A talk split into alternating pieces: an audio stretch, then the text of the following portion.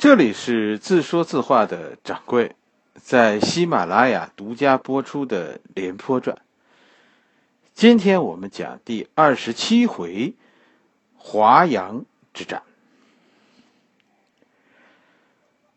华阳之战，我不认为这是一个好故事，是吧？不是说它不精彩，这一战确实是一场很精彩的战例。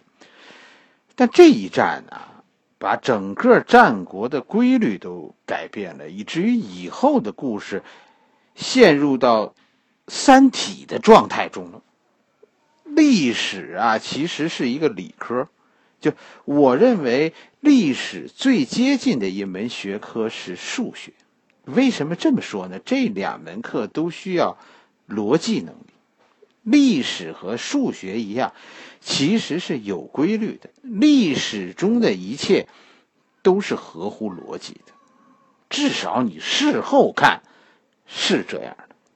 你比如说战国到这个时候，我我们讲过，说齐国倒下了，楚国也倒下了，你发现规律了吗？还没有吗？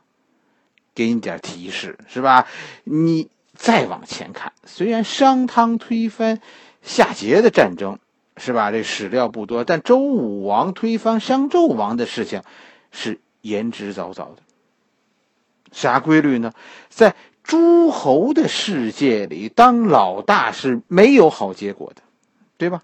商纣就是在征服东夷，在最牛的时候被诸侯联盟击败的。齐国呢？齐国在吞并了宋，牛到不把天下诸侯放在眼里的时候。被诸侯的联盟打败了，楚国也是发动了征服苗人、征服滇人的战争以后，被北方联盟，也是被诸侯联盟打败的。物极必反，这是历史规律，而且从巅峰到谷底都是在一瞬间。因为这个认识，我其实，在讲完啊燕影之战以后。我都准备开始断言，秦国是战国第三个倒下的诸侯。可是，偏偏来了华阳之战，一切因为这场战役而改变。老大无善终这个历史魔咒，居然被秦国打破了。既然如此，这是一个有着出人意料结局的好故事。你为什么说这不是一个好故事呢？因为啊，从此从华阳之战开始，我们将看到鲜血，大量的鲜血。我们以前说的战争，就这些贵族战争，虽然也流血，但其实。都是比较克制的，或者说战争的目的其实不在于杀伤，毕竟人啊在贵族社会是一种财富，是受到保护的。打仗，贵族打仗就如同咱们现在的兄弟争家产，是吧？争房子、争地的，争夺的目的肯定不是把房子烧了。在贵族世界里，死了人，对双方。都是损失，但从华阳之战，我们看到了屠杀，战争的目的发生了变化，土地战争开始了，双方战争的目的开始都是为了获取土地了，而只要有地，人是一种多余的东西，碍手碍脚的，秦国。终于找到了统一六国、避免重蹈以前老大覆辙的办法。什么办法？杀死这片土地上的主人，然后夺取他们的土地，把他们的地分给农民。这让贵族的世界轻易的就崩塌了。一种叫做自由的东西从血泊中站起。秦国人现在得到天下平民的支持，哎，自由，你说自由到底是什么呢？秦国的统一战争成为一场真正意义上的土地革命，血腥暴力，这是自由的代价。从一开始，他就和鲜血一同流淌的。在一片惊呼声中，白起这个人屠开始了他的表演，一次比一次血腥，但没办法，你必须说很有效。白起的成功其实是告诉我们，贵族的时代结束了，这个社会正建立起一种新的秩序。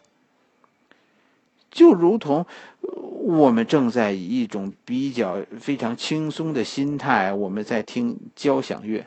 我们知道，在那一通低音鼓代表的闷雷之后，华丽的女战神就将登场了。可就在这个时候，突然。钻出一个摇滚乐队，一阵凄厉的鬼哭狼嚎以后，宣布现在是舞会时间了。喜欢贵族范儿的我，从心里认为这不是一个好节目。华阳之战在历史上被史学家称为山东六国的断戟之战，那什么意思呢？在后来的史学家们看来啊，经过五国伐齐之战和燕郢之战，齐国和楚国都倒下了。实际上，已经没有一个国家可以单独抵抗秦国的进攻了。天下已经变成六国只有合纵才能和秦国抗衡的局面了。这其实就是大结局，六国终于联合起来，最终灭掉秦国。如果。这个故事这么发展，这其实是正常的，因为我们说了，以前几次历史都是这样重复的，但这次偏偏没有，是吧？华阳之战是很重要的一场战争，秦国通过这一战，一上来第一个战一一个照面就打断了六国的脊梁骨，六国靠合纵与秦国抗衡的梦想到这里。彻底破灭。史官们悲观的认为，秦统一六国已经势不可挡，剩下的就是时间和代价的问题了。断脊之战，这个脊梁骨在哪儿呢？太行山，这条纵贯六国南北的山脉，就是六国的脊梁。是六国的交通命脉。华阳之战，魏国最终被迫割让南阳之地，与秦国求和。南阳之地在哪儿？这是能问住你的教授的问题。南阳并不是我们现在说的河南的那个南阳，这是两个字。阳是指黄河以北。南是指在黄河以北这个广阔区域的南部。你对着地图你看一下，其实所谓的南阳就是太行山以西，黄河以北。秦国很强大，但其实没有强大到可以鲸吞天下的地步。任何一个战国诸侯。你要想独霸，你面临的问题都是同时在多条战线上与诸侯作战，这几乎是必败的。秦国的地理位置其实也有这个问题。秦国的强大其实很大程度上是因为，在此以前的战争几乎没有在秦国土地上进行的，战争都是在山东六国的土地上进行的。秦国的地理位置有些有优势，对吧？崤山能替秦国挡住六国，函谷关是崤山的尽头。这是这到这里，崤山被黄河截断，南边武关是尽头，是吧？到这儿它被汉水截断。而在更北面是晋阳，晋阳实际上是悬在秦国头顶的达摩克里斯之剑。赵国和燕国如果从这里进攻秦国，魏国、韩国从函谷关进攻秦国，楚国兵临武关，秦国就必须三面作战。而这三路敌人，秦国最难对付的就是晋阳方向的进攻，因为黄河以北的秦国几乎无险可守。但华阳之战，魏国割让了大片土地给秦国以后，秦国的战线沿着黄河一下子向东突进了二百公里。虽然这还是一个狭长的走廊，但有一件具有战略意义的事情发生了。秦国因为华阳之战，因为魏国让出的这二百公里，秦秦国现在逼近了邯郸。这在当时的秦国一定是一个让非常让人兴奋的事情，因为秦国最担心的赵国对秦国北部的威胁，现在基本上不存在了。秦国人通过兵临邯郸。牵制了赵国，这在军事上叫牵制，什么意思呢？就是要是你敢在晋阳动武，我就进攻邯郸。赵国因为担心邯郸，而在以后的时间里始终也不敢在晋阳给秦国致命一击。原本赵国的无忧节，现在变成了生死节。魏国。现在在一边偷着乐呢，赵蛮子啊，让你看热闹，我看这回你怎么办？你往后听，秦国以后这几年就是一个政策，所有的政策，秦国的政策就是逼近邯郸，近点儿，再近一点。最终，这种逼近邯郸的政策导致了上党之争，导致了长平之战，这是。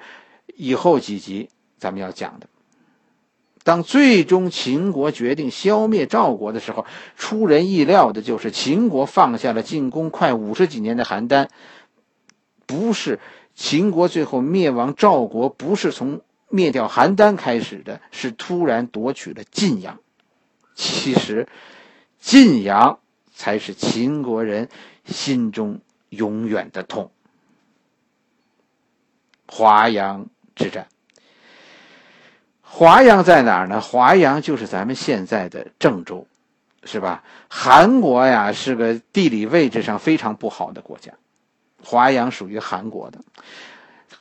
这个韩国实际上被夹在魏国和秦国之间。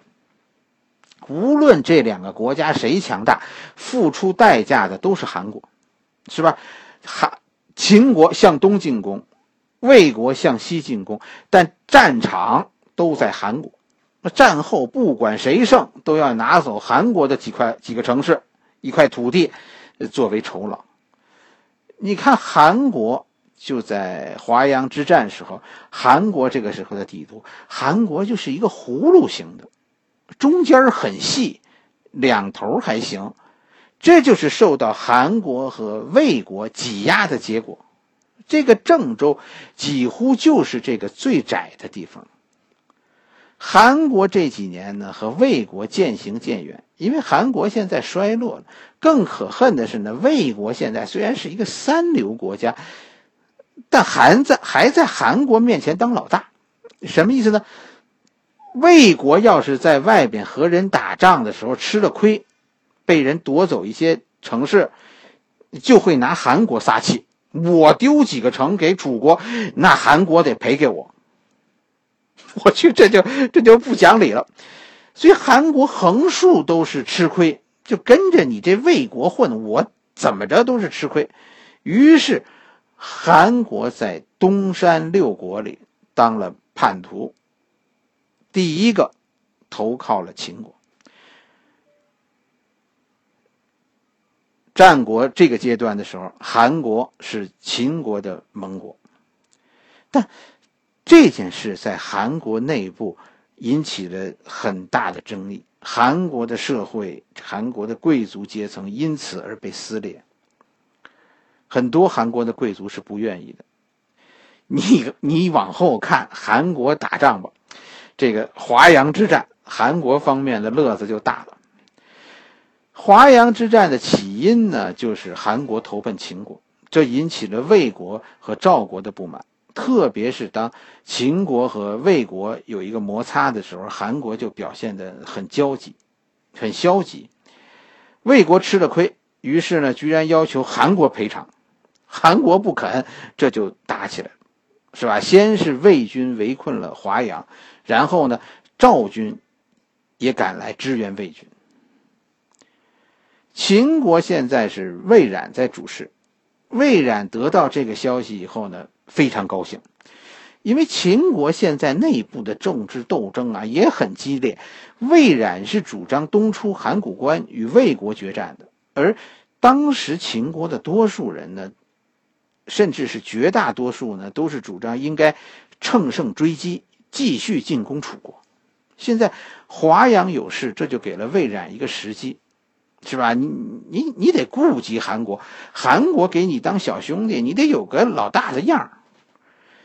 平衡各派势力，这是需要时间的，因为此刻秦军的主力啊，其实还在楚国呢。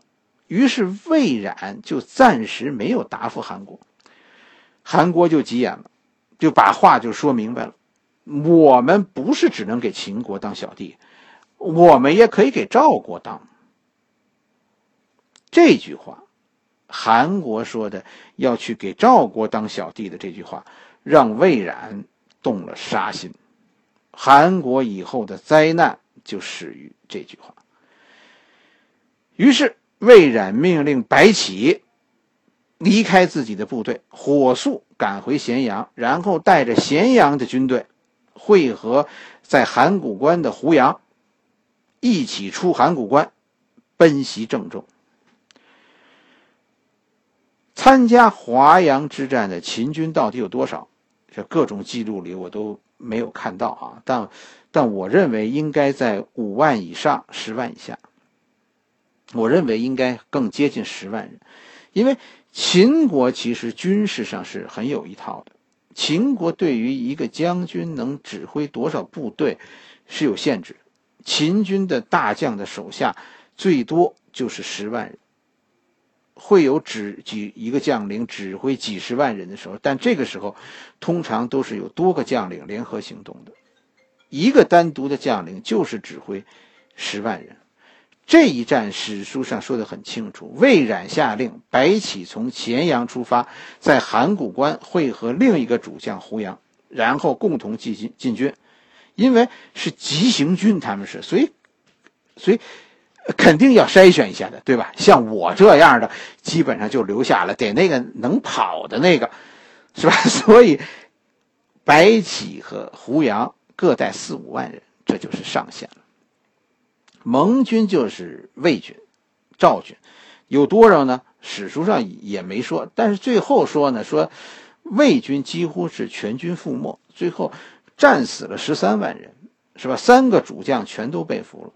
还有逃跑的，所以我就估计呢，这一战魏军大概是十五万人，赵军其实没参加主战场的作作战，但最后呢，在在秦军的追击下呢，赵军是自乱阵脚，淹死了两万人，连主将都淹死了。从记从这个史书的记载上看呢，似乎这些赵军呢，不是被秦国人推进河的。是慌乱中被后面的部队推下去的，很可能呢是是桥塌了。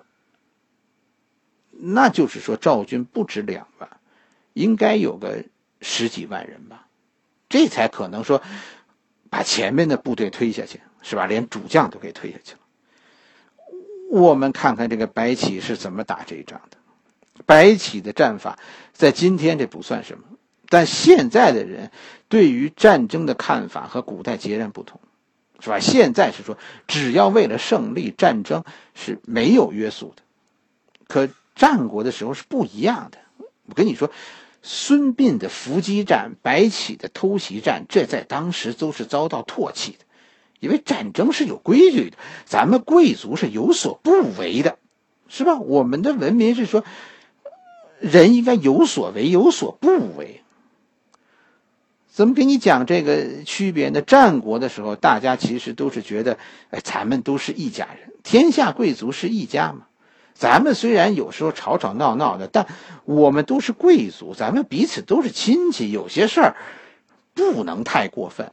但白起这个坏孩子，他坏了规矩，他不但用那些下三滥的手段来打击对手，是白起的偷袭，这就是趁天黑打闷棍呢。你说，咱们亲戚之间能用这个招数吗？可是。其实不管贵族们是不是高兴，是不是看得惯，他们那个时代结束了，新的时代开始了，战争不再是原来那个样子了。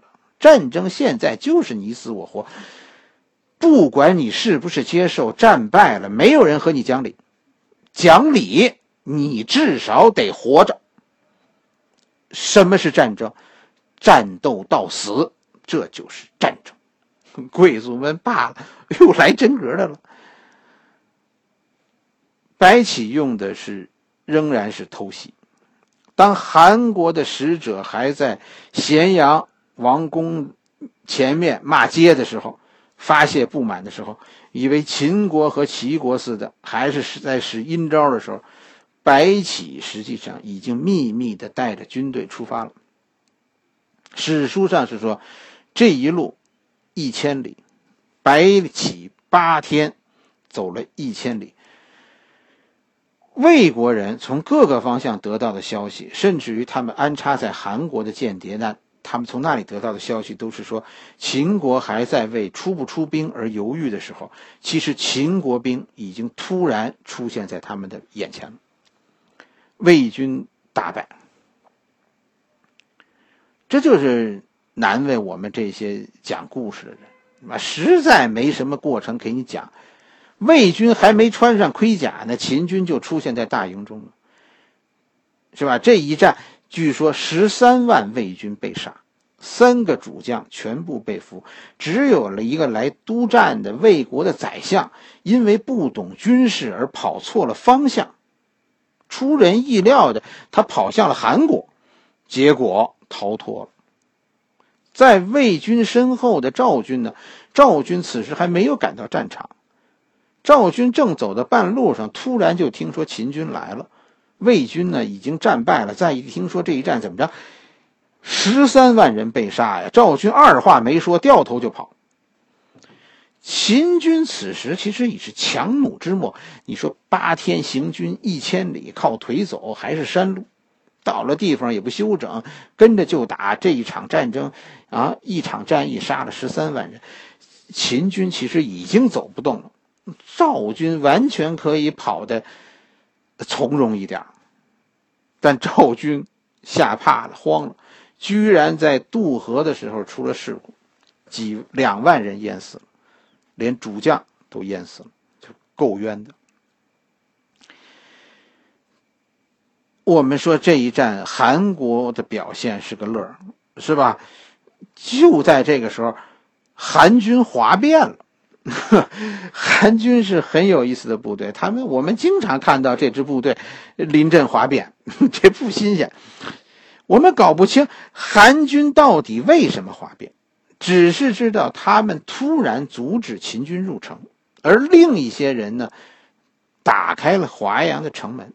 反正秦军又和韩军打起来了，最终呢，秦军占领了华阳。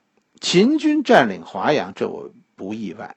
韩国觉得自己能挡住秦军，这多少让我觉得有点惊奇。这个世界上坚持做自己，其实是讲实力的。